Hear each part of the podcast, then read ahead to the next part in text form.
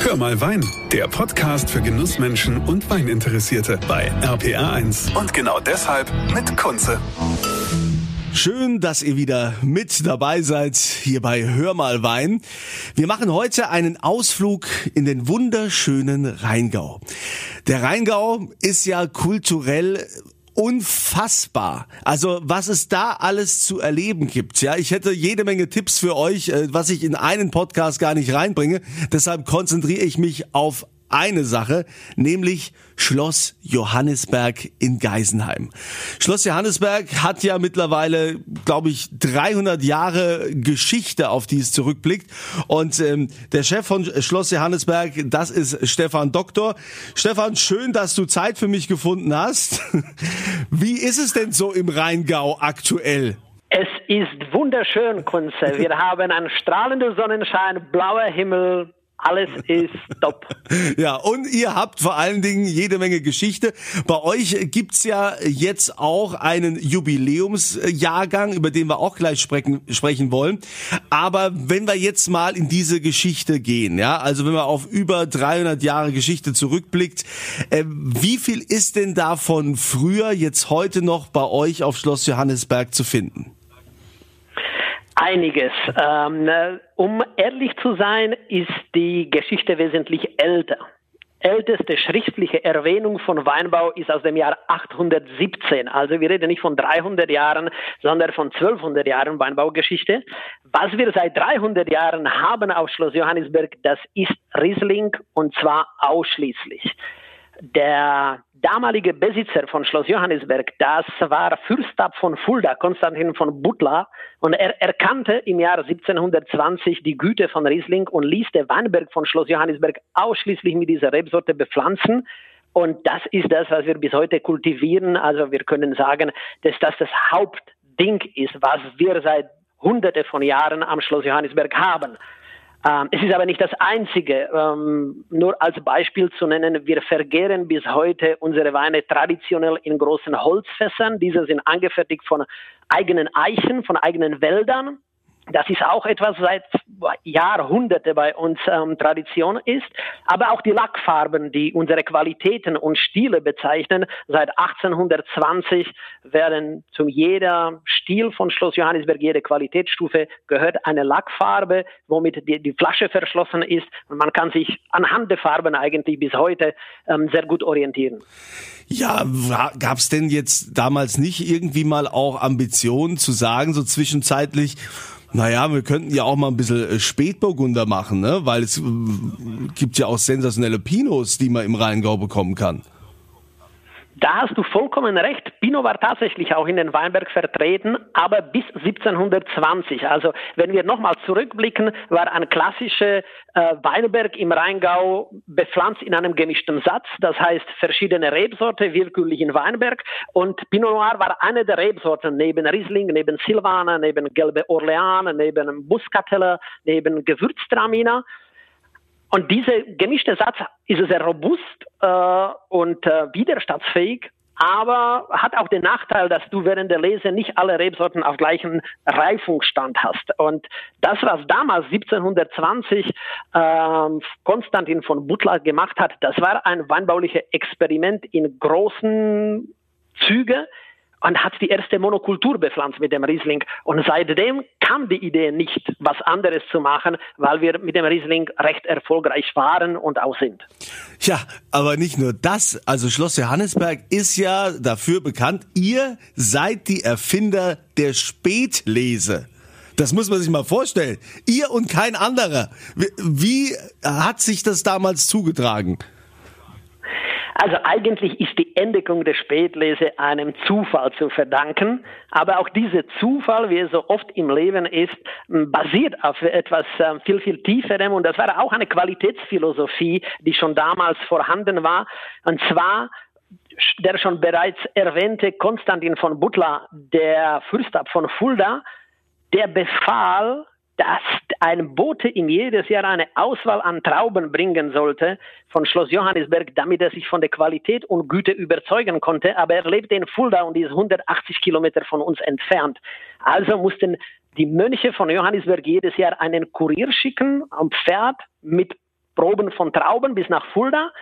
Und wenn äh, der Erzbischof mit der Qualität der Trauben zufrieden war, als er die verkostet hat, hat eine Lesegenehmigung erteilt. Und so konnten die Mönche mit der Lese beginnen. Das hat auch immer gut funktioniert bis in das Jahr 1775. Da war diese Bote zu spät. Er kam mit zweiwöchiger Verspätung zurück. Und das führte dazu, dass die Trauben überreift waren und so in eine Art Fäulnis übergegangen sind bis dato unbekannt. Die wussten nicht, dass es sich um Botrytis cinerea handelt, um den Nebel, äh, Edelfäulnispilz, haben aber trotzdem Trauben geerntet und Wein gemacht. Und als der Wein fertig war, haben die festgestellt, das ist das beste Zeug, was sie je getrunken haben und entdeckten die Spätlese am Schloss Johannesberg. Ja, toll, tolle Story eigentlich. Ich meine, heute, heute, äh, ich meine, also wie arm wären wir denn eigentlich, wenn wir keine Spätlese hätten, ja? Also gerade diese Botrytis ist ja äh, was, was ganz Wunderbares. Also da könnt ihr echt stolz auf euch sein, dass ihr die Erfinder seid. Ähm, wie ist es denn noch so mit euren Weinen bestellt? Wenn du sagst, also wir haben diese äh, Geschichte, dass wir nur 100% Riesling machen. Wir lassen unsere Weine nur in großen großen Holzfässern ähm, ruhen, gären, was auch immer. Aber diese besonderen Holzfässern, die auch aus entsprechender Eiche ist, die bei euch in der Nähe irgendwo geschlagen wird. Äh, was zeichnet die Weine von Schloss Johannesberg noch aus? Gute Frage. Ähm, also auf jeden Fall haben wir ein ganz klares Geschmacksprofil. Das basiert darauf, dass wir nicht nur mit einer Rebsorte arbeiten seit 300 Jahren ausschließlich. Wir haben nur einen einzigen Weinberg. Das heißt, alle unsere Trauben stammen aus dem Weinberg direkt unterhalb des Schlosses. Dieser Weinberg heißt auch Schloss Johannisberg, genauso wie, wie das Weingut, genauso wie das Schloss. Und durch diese eine einzige Lage bringt äh, der Wein immer ein ganz klares Profil.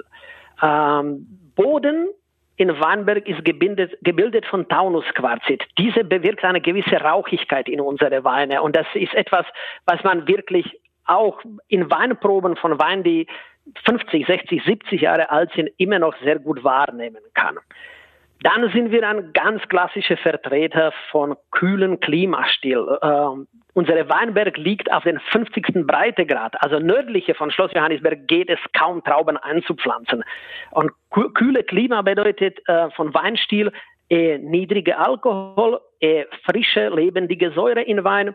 Und das ist das, was uns prägt. Und wenn wir einen Wein kreieren am Johannisberg zusammen mit meinem Team, äh, mit unserem Kellermeister Gerritta, wir haben vor Augen einen klaren, sehr sauberen Wein und wir versuchen eine hohe aromatische und geschmackliche Intensität auszuarbeiten. Der Wein soll nicht schwer sein er soll leichtfüßig sein und ähm, soll viel, viel Frische bringen. Und wir sind davon überzeugt, du brauchst nicht viel Alkohol, um deinen Charakter zu zeigen. Du kannst äh, viel mehr Tiefe schaffen, wenn du ähm, eh schlanker bleibst. Also auf jeden Fall ist Schloss Johannisberg kein Fettboy. Das ist eh so ein durchtrainierter Langstreckeläufer. Also ihr habt, seid ja quasi mit dem Jahrgang 2020 auch äh, mit einem Jubiläumsjahrgang am Start. Wie ist denn das eigentlich so, wenn man so ringsrum sieht? Äh, es finden ja ganz viele Modernisierungsprozesse statt in vielen Weingütern, wo jetzt auch die Jungen äh, da das Ruder übernehmen und mega innovativ sind. Wie modern darf denn dann so ein Traditionsbetrieb wie Schloss Johannesberg sein?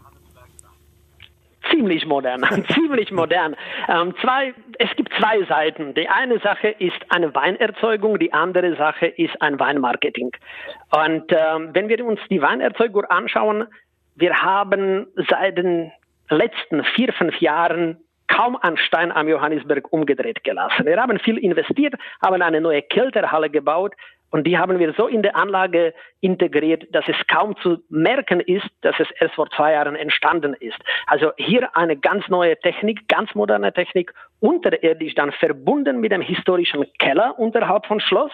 Und wenn du in diesen historischen Keller reinkommst, treffen zwei Welten aufeinander.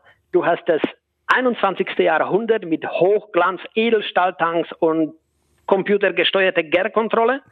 Und du hast das Mittelalter mit den alten Holzfässern, in dem die beste trockene Weine vergehren, genauso wie vor 300 Jahren. Und ähm, wo ist da die Modernität? ja, da trifft das aufeinander und ähm, das ist ganz klassisches Schloss Johannisberg, ganz modern und traditionell gleichzeitig.